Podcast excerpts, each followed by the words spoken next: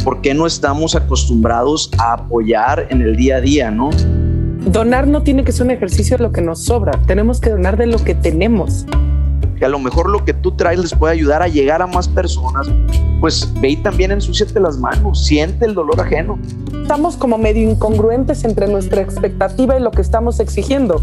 Tenemos que empezar a ubicarnos y me parece que también, y lo hemos hablado mucho, ayudar es informarse, sí. Ayudar es sentarte un día y decir, tengo que ayudar. Y entonces la ayuda que sí ayuda tiene que tomar diferentes formas de la que viene tomando. Te vas a sentir más feliz.